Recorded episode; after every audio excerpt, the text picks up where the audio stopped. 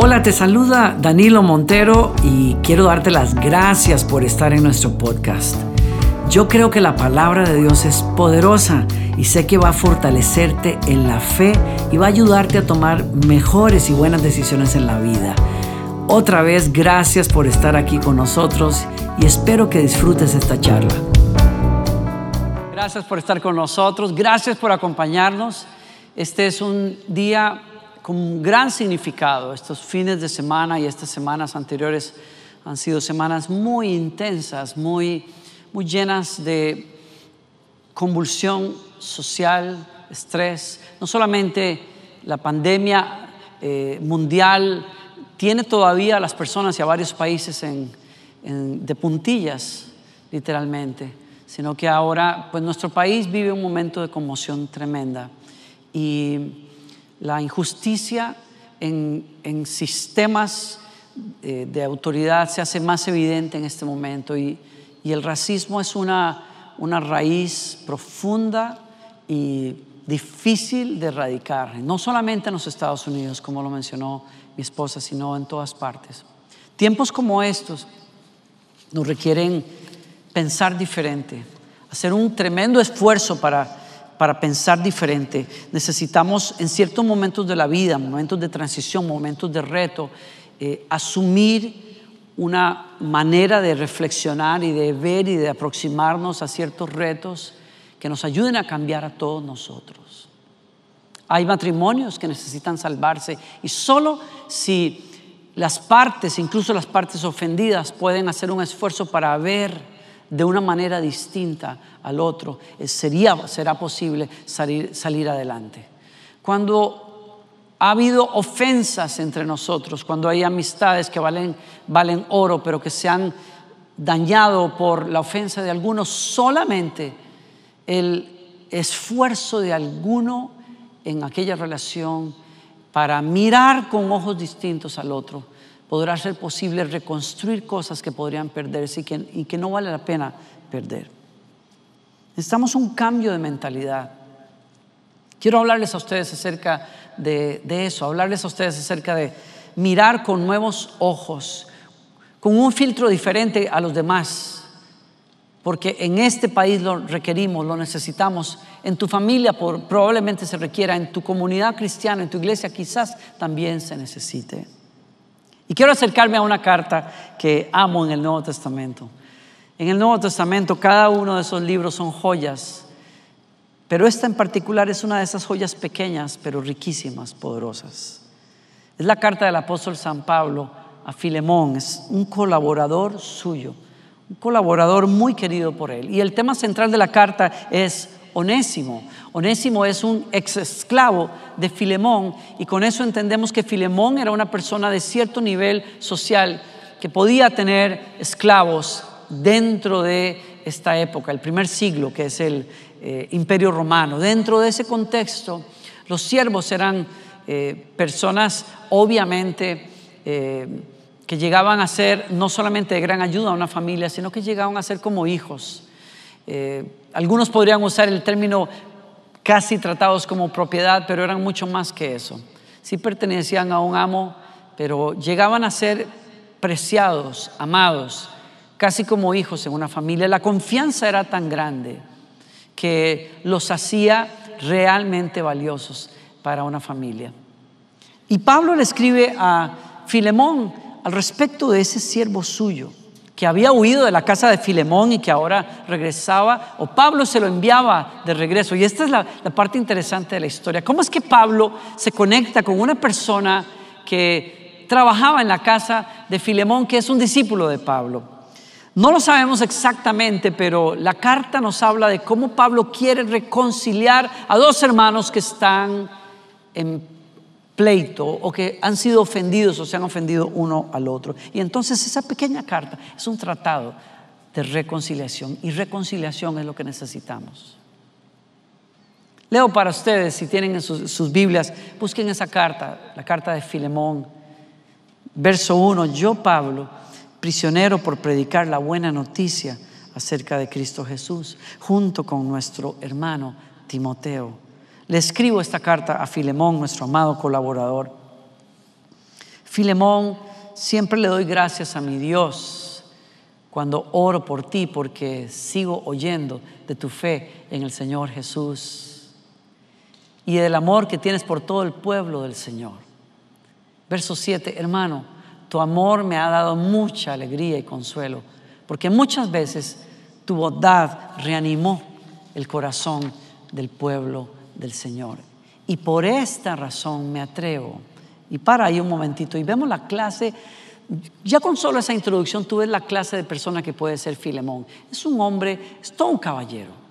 No solamente es todo un caballero, es un hombre piadoso, una persona eh, amada por Pablo, una persona que ha dado frutos de su fe en Dios a través de las obras que hace en favor de los santos, de la iglesia del Señor, de las demás personas. Es una persona querida para Pablo. Y por eso, al resumir todas esas cualidades, Pablo le dice, porque eres así, porque das ese fruto en tu fe a Dios, yo me atrevo a pedirte un favor. Y lo que sigue es profundo. Podría, escucha, podría exigírtelo en el nombre de Cristo porque es correcto que lo haga. Yo podría exigirte simplemente porque soy apóstol y tú eres un hijo espiritual. Yo, yo podría exigírtelo porque la fe que sé que tienes en el Señor me da el permiso y la seguridad de que si yo te exijo algo, como cristiano que eres, lo vas a hacer. Pero prefiero no recurrir a eso. Dice más adelante, por amor. Por amor prefiero simplemente pedirte el favor. Qué noble, qué noble de Pablo. Y aquí viene la petición. Toma esto como una petición mía de Pablo, un hombre viejo. Subrayen eso si ustedes, si tú estás leyendo en tu Biblia, porque, bueno, si tú te pones en, si te pusieras en las sandalias de Filemón y miras a, Pablo como una persona eh, tan amada y tan respetada, con una autoridad espiritual tremenda sobre su vida y sobre la iglesia de Cristo en el primer siglo, ¿qué, qué le dirías a este hombre que antes de utilizar ese pedigrí, ese, ese trasfondo, esa autoridad que tiene, le dice, te lo pido como un viejo. ¿Quién no le niega un favor a un viejo? Por respeto a esas canas y a esos años. Y Pablo continúa, y ya yo creo que con eso lo hubiera desarmado, pero le dice, un hombre viejo y ahora también preso por la fe, por la causa de Cristo Jesús. Y ahí termina de desarmarlo. La persona que te va a pedir esto no solamente es una persona vieja a la que tú deberías de respetar, pero es, es un hombre que ha pagado un precio muy alto por su fe. Porque lo que creo lo pago con mi vida. Te suplico, verso 10, te suplico que le muestres bondad a mi hijo Onésimo. Y aquí se nos devela otro secreto de trasfondo de esta carta que le da profundo sentido. La persona que Filemón tiene al frente con el pergamino mientras lo abre es alguien a quien Filemón no quisiera ver. Y vamos a ver un minuto por qué. Pero Pablo le, le explica a Filemón de una vez, de entrada, es mi hijo espiritual. No sé cómo lo veas, no sé con qué cara lo viste la última vez, no sé lo que habrá hecho la última vez que estuvo contigo, pero yo te puedo decir que es un hijo espiritual. Yo mismo me convertí en su padre en la fe mientras yo estaba aquí en la cárcel. Y entonces tenemos que inferir por esas palabras que el punto de encuentro de Pablo con este ex esclavo de Filemón y un convicto aparentemente, es la cárcel.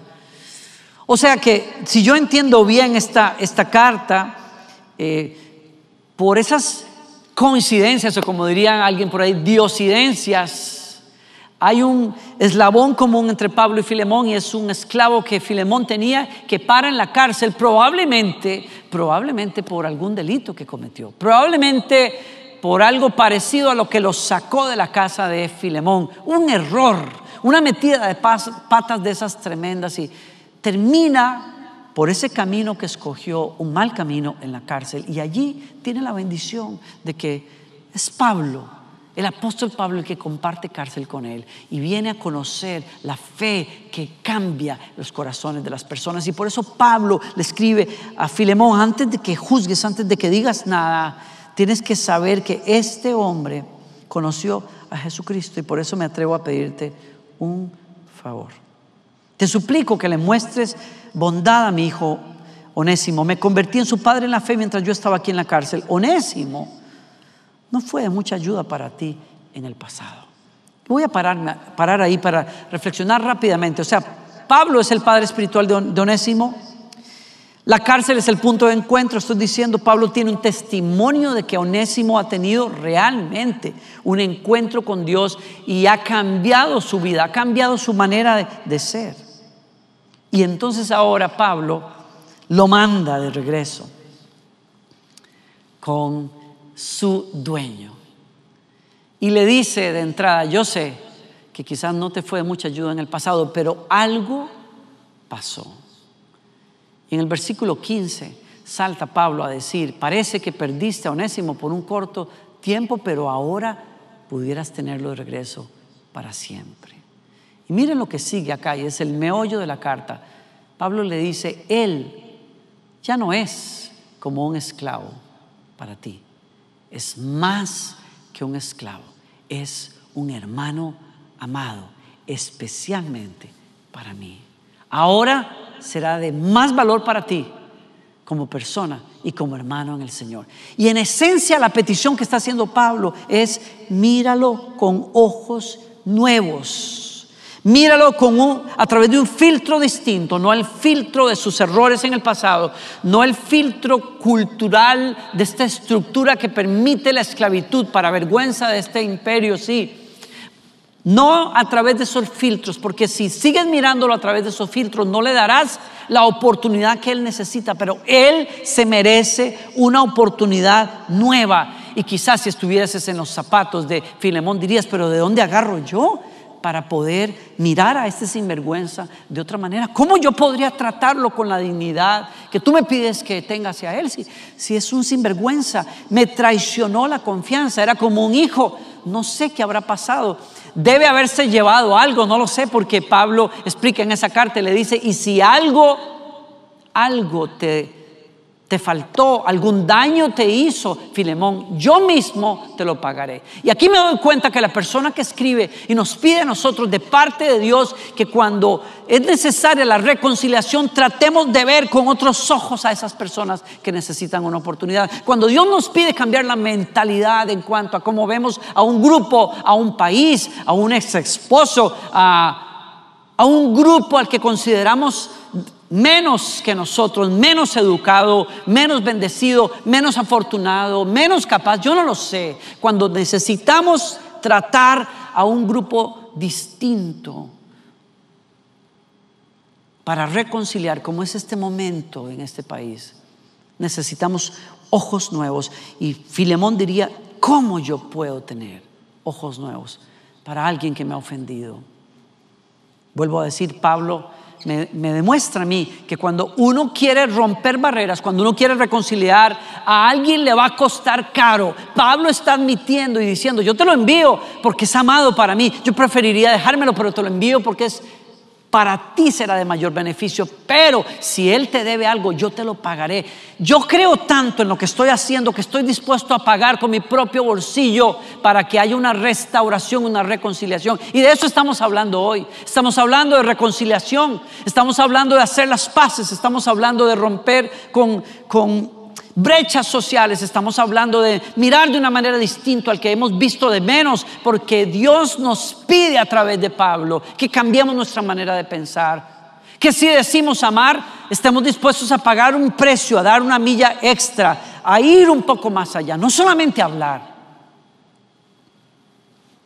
Y de eso Pablo es un ejemplo tremendo. Y Pablo le está explicando a Timoteo, a Filemón, perdón, yo sé que vas a preguntarte de dónde yo agarro fuerzas para verlo diferente. Y Pablo le dice, es porque tú crees en el Evangelio, porque no hay otra fuerza debajo del cielo, no hay otro principio poderoso de cambio radical en el corazón que sea capaz de convertir el corazón para que mires con ojos distintos a otra persona. Solo el Evangelio. Y porque tú eres un hombre que cree en el Evangelio, que fue tocado por Dios, yo te pido, dale la oportunidad que la gracia te dio a ti. Porque si creíste el Evangelio, tú sabes lo que es estar perdido y no ser merecedor de la gracia de Dios, pero recibirlo porque Dios nos dio el regalo del cielo en Cristo Jesús. Y cuando Cristo realmente entra en el corazón, un cambio tiene que darse. Aquellos que odiabas no los verás igual. Aquellos que menospreciabas vendrán a ser preciosos para ti, porque si lo son para Cristo, también lo van a ser para ti. Y Pablo se pone de ejemplo cuando dice, estoy preso por lo que creo. Pablo es prueba de que el Evangelio puede cambiar la manera en que vemos a los demás, especialmente aquellos que consideramos de menos, despreciables, no de nuestra categoría o clase, no de nuestro apellido y pedigrí, Pablo es prueba de eso porque el, rabino que antes perseguía a judíos que se convertían al cristianismo y a gentiles que abrazaron la fe, es el que está en una cárcel ahora por causa de el amor hacia esas personas y a Cristo. Algo pasó con Pablo que cambió su percepción acerca de la gente que él vería menospreciable como los gentiles. Y así lo dice en su carta en una de las cartas que escribe a las iglesias, dice, sea de una forma u otra, el amor de Cristo nos controla, ya que creemos que Cristo murió por todos. También creemos que todos hemos muerto a nuestra antigua manera de vivir. ¿Estás viendo eso? Si realmente creemos en Cristo, creemos en un principio poderoso, lo que sea que hayamos sido en el pasado ya no es, ya no nos vemos igual, ya no actuamos igual, somos diferentes. Dios ha hecho un cambio radical, profundo, sustancial en nosotros. Y el amor de Cristo nos controla. Y si Cristo murió por todos, entonces nosotros también creemos que todos hemos muerto a esa vieja manera de vivir, a esos esquemas, a ese racismo, a ese clasismo, a esas brechas que dividen a los seres humanos. Él murió por todos para que los que reciben la nueva vida en Cristo sean salvos. Él murió por todos para que los que reciben la nueva vida en Cristo ya no vivan más para sí mismos, más bien vivirán para Cristo quien murió y resucitó por ellos. El eje en mi vida ya no son mis prejuicios, mis gustos, mi clase, mi grupo. Es Cristo el que determina a quién amo yo. Así que, y la clave está aquí en el verso 16, así que hemos dejado de evaluar. Subraya eso, por favor, te ruego, consideres estas palabras, especialmente si eres cristiano. Hemos dejado de evaluar a otros desde el punto de vista humano en un tiempo pensábamos de Cristo solo desde un punto de vista humano y qué tan diferente lo conocemos ahora. Está hablando de una persona que incluso tuvo que cambiar su percepción de Cristo. Para, para Pablo, Cristo era un hereje hasta que se le apareció en el camino a Damasco y, y se dio cuenta, Él es el Hijo de Dios. Tuve que aprender a conocerlo de otra manera. Por eso ahí tienes a Filemón con un pergamino en la mano y un ex esclavo con la cabeza baja, recibiendo una petición de un padre espiritual, sintiéndose redarguido por el argumento de Pablo, si tú crees en Dios, esto puede ser difícil, pero tú lo puedes hacer. Yo te ruego que dejes de ver a una persona que verías de menos porque es un ofensor y porque es un esclavo y lo recibas como un hermano porque eso es lo que es. Muchos pueden discutir que el cristianismo no acabó con la esclavitud por muchos siglos, pero precisamente la carta de Filemón es una, una verdad en la cara de generaciones y generaciones de personas que se llamaron cristianas para hacernos entender, nunca fue el plan de Dios algo como eso. Como nunca ha sido el plan de Dios que nos creamos superiores a otros porque vivimos en este país, porque este país es desarrollado, porque el otro no lo es, porque yo soy blanco y tú eres negro o moreno, o porque yo tengo tal trasfondo y tú no lo tienes, o porque pertenezco a esta familia. Yo no sé qué nos divida y qué te divida y qué te haga sentir mejor que los demás, pero en el reino de Dios es otra cosa. Y si realmente Cristo ha venido a tu corazón y sabes que Cristo murió por todos porque nos ama a todos igual y que el Cristo en el que tú estás creyendo vino precisamente a darle oportunidades a una samaritana a la que los judíos veían de menos, a un leproso que era la lacra en la sociedad, que vivía apartado si Jesús fue capaz de hablar con Mateo, al que todo el mundo menosprecia por ser un ladrón que cobraba los impuestos para el imperio romano, un traidor, si Jesús busca a esas personas, nos está enseñando algo a nosotros. Hay que cambiar nuestra manera de pensar si Cristo realmente nos cambió el corazón. Y ahí tienes a Filemón, quizás, bajando aquel pergamino y mirando a Onésimo que está mirando hacia el piso. Y mientras baja o pone a un lado ese pergamino, quizás lo abrazó no sabemos lo que pasó, pero quiero creer que fue así, si entiendo el corazón de Pablo y lo que Filemón era para Pablo. Quizás abrazando a Onésimo, le dijo, tranquilo, todo está bien, hermano mío. Hay un poder en el Evangelio para romper esquemas, para romper brechas que necesitamos en este país, en un país que se llama cristiano, pero que necesita abrazar la verdadera fe porque la esperanza para cambios se encuentra en el Evangelio cuando cambia el corazón de los seres humanos y por ende nos cambia la manera de pensar y de ver y tienes que escoger caminar en ese camino si te llamas hijo de Dios y eso va para mí también. Somos la iglesia, esa nueva humanidad en donde se rompieron las estructuras, se rompieron las brechas, se rompieron las divisiones y Dios hizo de muchos pueblos, especialmente de aquel pueblo que no era parte de las promesas de Dios, los gentiles, aquellos que no estábamos dentro de los pactos que Dios hizo con Israel, el pueblo escogido de Dios, especialmente aquellos que no éramos parte de esa promesa y de ese legado espiritual, a eso nos hicieron parte porque Cristo rompió los muros para ser una iglesia, una familia como lo dice Efesios, Cristo reconcilió a ambos grupos con Dios en un solo cuerpo por medio de su muerte en la cruz y la hostilidad que había entre nosotros quedó destruida.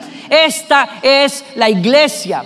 Es una familia de nuevas oportunidades, es una familia de gracia, es una familia de reconciliación, es una familia de restauración que nos enseña que cada uno, cada ser humano fue creado en la imagen de Dios, es valioso, es importante, vale la sangre de Cristo sin importar su trasfondo, su nacionalidad, su raza, su estrato social, en ese milagro que es un mosaico divino que se llama la iglesia. Y como Pablo lo dice, la nueva humanidad, una en donde todos hemos dejado nuestro trasfondo para unirnos a adorar a Dios a una sola voz.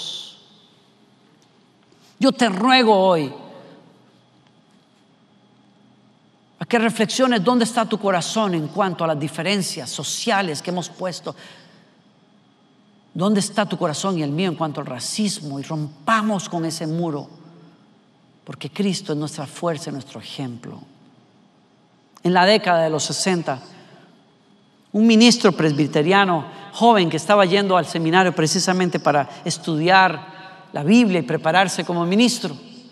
En uno de los veranos que regresa a su casa, se encuentra impresionado por la, televisión que recién este, sale y que se vuelve popular en los Estados Unidos y en el mundo. Y, en particular le llama la atención los nuevos programas que salen para los niños, en, donde él ve a personas golpearse, tirarse pasteles en la cara.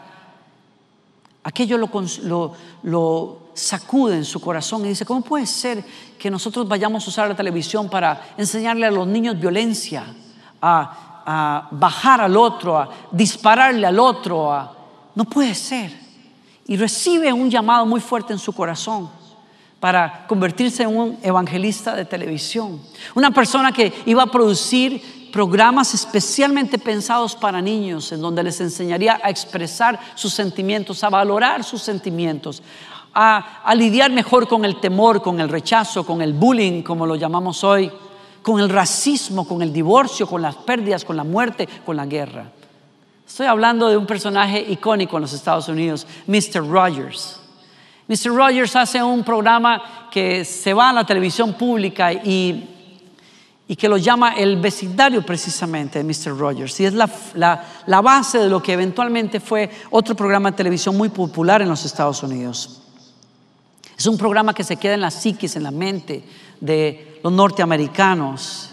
Nunca leyó la Biblia en público, pero la encarnó en sus programas y especialmente en su vida. Nunca le predicó como yo lo estoy haciendo a un público, hablándoles de volverse a Dios, pero su vida habla de eso en cada poro. Cada persona que estuvo en relación con este hombre nos habla de cómo fue un ejemplo de amor, de compasión, de misericordia. En el año 68 se atrevió a hacer algo que nadie pensaría posible, porque aunque ya se habían roto o se habían establecido leyes para abolir, para desmantelar el racismo, todavía el racismo era bien, bien arraigado en muchas partes de los Estados Unidos. Y entonces en uno de sus programas, en el verano, se mete en, una pequeña, en un pequeño balde, una pequeña piscina de agua y se refresca los pies e invita a otro, otro personaje del programa a que se una a él. Solo que este personaje, que ya había roto esquemas, es un afroamericano, un cantante que había crecido en la iglesia, y a quien él le pidió que actuara como policía. Una cosa extraña también en el momento porque policías negros no necesariamente eran precisamente comunes en la época. Pero lo que fue, lo que le voló la cabeza a todos es que Mr. Rogers invita a ese hombre a unirse en esa pequeña piscina que había preparado, a refrescar sus pies y, en la imagen de ese hombre lavándose los pies junto al otro, se golpea la conciencia racista de todo un país y de, de todos nosotros. En la época en que las personas echaban cloro y químicos, si algún afroamericano entraba en una piscina donde habían blancos, aquello fue un golpetazo impresionante a la mente y al corazón de muchos que se llamaban cristianos, pero que no podían tolerar una raza que fuera diferente a la de ellos. Muchos años después, más de 20 años después, Mr. Rogers invita a Mr. Clemens a venir a su programa y en el último programa que graba Mr. Clemens se une a Mr. Rogers en esa piscina para replicar lo que había pasado muchos años antes. Y al hacerlo, termina lavándole los pies, secando sus pies, tal y como Jesús lo hubiese hecho en televisión nacional un blanco hacia un afroamericano, un negro,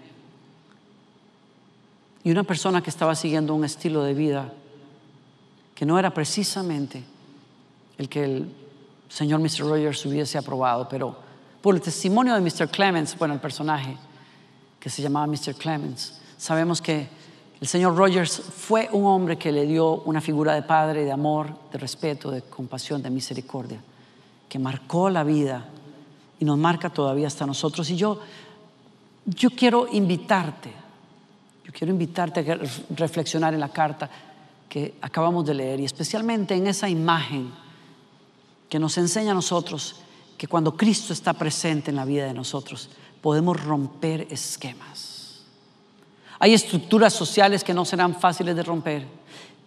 Algunos de ustedes nos han escrito, especialmente en estos días, cuando han visto nuestras redes sociales. Al mirarnos participar en, lo que ha sido toda una, un, levantarse a nivel de redes sociales para, para pedir cambios por el abuso tan horrendo de un policía que mata a un afroamericano al que tiene en custodia. Nos hemos unido a esas voces que están pidiendo justicia, que están pidiendo que, que se refrene el abuso en las autoridades. Y como Martin, Martin Luther King lo dijo, yo no puedo cambiar el corazón de las personas malas, pero sí podemos ayudar a establecer leyes que refrenen la maldad en el corazón de estas personas para que no dañen a los demás tan fácilmente. Y por eso nos unimos a participar en esas voces que dicen necesitamos justicia, necesitamos cambios en este país. Y no significa que nosotros estamos aprobando y aplaudiendo que, que turbas rompan los cristales de las tiendas y hagan desastres en Nueva York, en las principales ciudades de este país. Yo me opongo a ese tipo de acciones. Una cosa no tiene que ver con la otra. Pero como cristianos, yo me opongo a quedarme callado. Me opongo a no decir nada cuando nuestros hermanos afroamericanos están sufriendo. Y quiero pedirle a Dios que cambie y quiero orar por eso, pero también quiero hacer oír mi voz como ciudadano para que algo pase. Y yo te invito a que entiendas que como cristiano, Dios te llama a cambiar tu manera de ver a los demás, tu manera de percibir a aquellas personas. Latinoamérica es un continente que fue marcado por europeos que vinieron a implantar su cultura, su forma de pensar y que vieron de menos, dejaron, abusaron a, nuestra, a nuestro pueblo, a nuestros indígenas, a quienes todavía al día, al día de hoy, lo queramos admitir o no, muchos de nosotros seguimos viendo de menos. Latinoamérica necesita un cambio. Necesitamos dejar de estarnos riendo y haciendo chistes acerca de culturas y razas que consideramos menos, que consideramos de menos. Porque cuando Cristo entra al corazón, nos enseña a nosotros, si yo, siendo el dueño de cielos y tierra, pude lavar los pies de aquellos que me iban a traicionar, tú y yo podemos romper barreras, podemos abrazar a las personas, podemos dignificar a aquellos que no son como nosotros que no han sido tan bendecidos y tienen tantas ventajas como yo, porque de eso se trata el cristianismo. Te quiero invitar a que peses en tu corazón dónde estás en cuanto a estos prejuicios, que rompamos. Hace muchos años tomé una decisión de, romper con comentarios y chistes hacia países vecinos nuestros, como costarricense que soy. Porque por X o Y razones se estigmatiza a las personas procedentes de un país o del otro. Y yo me opongo a eso. Me opongo a eso. Le pido al Señor misericordia para mí. Y te quiero pedir y rogar que consideres, mi amigo, mi hermano, ver con ojos distintos a personas que necesitan una oportunidad a razas que son nuestros hermanos, a estratos sociales, a los que necesitamos ayudar, a los que necesitamos ver diferente, a romper esquemas que están tan establecidos en tu país y en el mío como en el primer siglo, en donde se veía a un esclavo como esclavo, a una sirvienta como sirvienta. Cuando sí es nuestra hermana, necesitamos dignificarlos y verlos como seres humanos que son. Yo te ruego como cristiano que rompas esos esquemas, a que des un paso y va a costar, porque esto no es cuestión de sentimiento, es cuestión de ver el ejemplo de Cristo y decir, yo voy a caminar en Él por el amor de Cristo que está en nosotros, que es más que un sentimiento, es el amor que nos salvó de la miseria. Yo te quiero rogar que abras la oportunidad de ver a ese esposo que falló con ojos nuevos y le des la oportunidad, que veas a un hijo que se perdió y que despilfarró las cosas y oportunidades como un objeto de la gracia, que veas a una persona que amerita misericordia con ojos nuevos. Yo quiero invitarte a que ores conmigo en este momento, especialmente si tú te sientes lejos de Dios.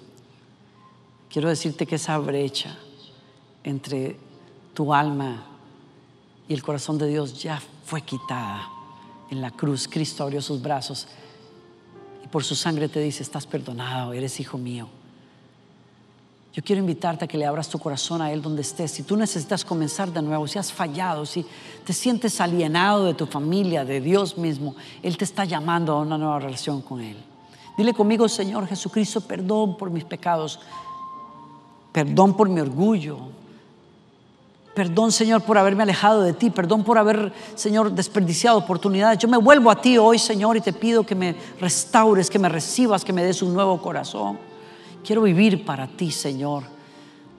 Limpia mis pecados. Creo que eres el Hijo de Dios que moriste en la cruz por mí, resucitaste y ahora vienes a vivir a mi corazón, Señor. Cambia mi manera de pensar, de ver, de vivir. Amigos, si hiciste esa oración, déjame decirte que Cristo entró en tu corazón hoy. Él ha comenzado una nueva vida en ti, te invita a que lo sigas el resto de tu vida. Tu corazón ha nacido de nuevo, tu espíritu ha nacido de nuevo para Dios. Y Dios quiere llevarte a lugares que ni imaginas en Él. Y termino invitándote a orar conmigo. Tú que, que, admites con humildad, como yo lo hago en este momento, yo necesito de Cristo, yo necesito de Dios para ser valiente y romper estructuras y amar a personas a las que tal vez no entiendo, que, que, ven las cosas diferente, que piensan diferente. Yo te invito a que hagas esta oración y que oigas la voz de Dios en el apóstol Pablo, diciéndonos, dale una oportunidad, mira a otros diferentes. La humanidad necesita seres compasivos con el amor de Cristo, que levanten al que, al que vemos de menos, que valoremos, que dignifiquemos a los demás. Dile, Señor, ayúdanos, ayúdame ayúdame. Yo, yo he recibido tu amor, yo creo en el poder del Espíritu Santo que me ha cambiado la vida. Señor, perdóname si me volví duro hacia alguien que necesita ayuda. Perdóname, Señor, si, si no abrí la oportunidad a personas que necesitan. Ayúdame a ser uno que sabe reconciliar, uno que sabe hacer las paces. Ayúdame, Señor, a reconstruir este matrimonio. Ayúdame, Señor, a levantar a ese hijo. Ayúdame, Señor, a ser una voz y uno que con el ejemplo lava los pies de aquellas otras personas que los demás quizás ven de menos. Ayúdame a ser un embajador de Cristo para esta sociedad, Señor. Te lo pido en el nombre de Jesús. Amén.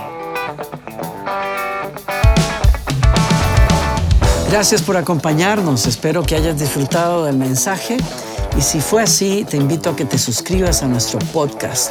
Cada semana tendremos un mensaje nuevo para ti. Te quiero invitar también a que compartas el mensaje con amigos y que nos escribas también.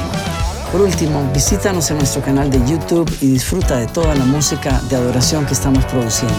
Otra vez, muchas gracias por estar con nosotros.